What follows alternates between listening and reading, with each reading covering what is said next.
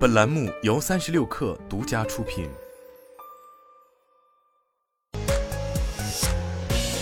网罗新商业领域全天最热消息，欢迎收听快讯不联播，我是金盛。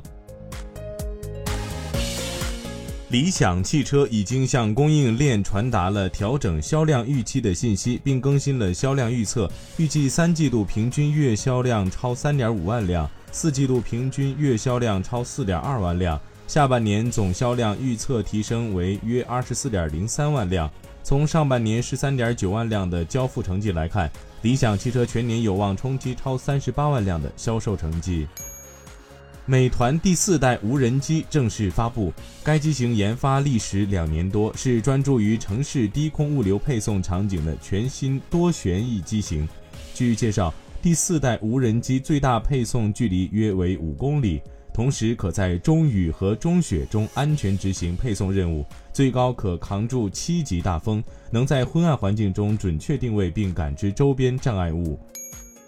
顺丰同城新接入滴滴快送，据了解，已覆盖北京、深圳、杭州等全国三百多个城市。顺丰同城提供经济帮送和专人直送两种即时配送服务。目前，除滴滴快送外，用户在顺丰同城 App、微信小程序、支付宝小程序、顺丰速运等平台都可以下单，实现二十四小时同城取送、跑腿、帮买等各种服务。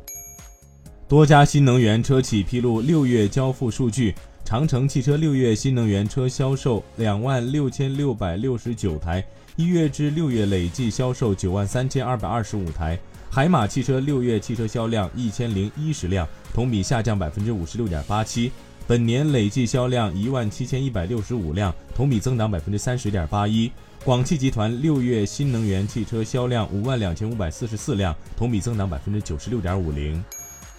二零二三全球数字经济大会主论坛于今天在北京召开。会上，中国信息通信研究院院长于晓辉发布全球数字经济白皮书。白皮书显示，截至今年三月，全球五 G 网络人口覆盖率为百分之三十点六，同比提高百分之五点五。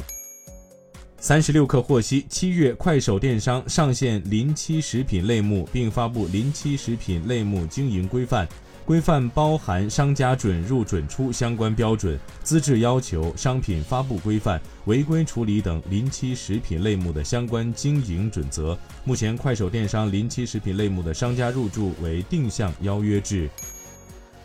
硅基智能创始人司马华鹏表示，将于月内推出可实时对话虚拟人，相关大模型已经完成内部测试，在一定场景下，仅需较少的资料就能克隆一个小朋友的数字人，助力解决当下城市老龄化普遍遇到的孤独问题。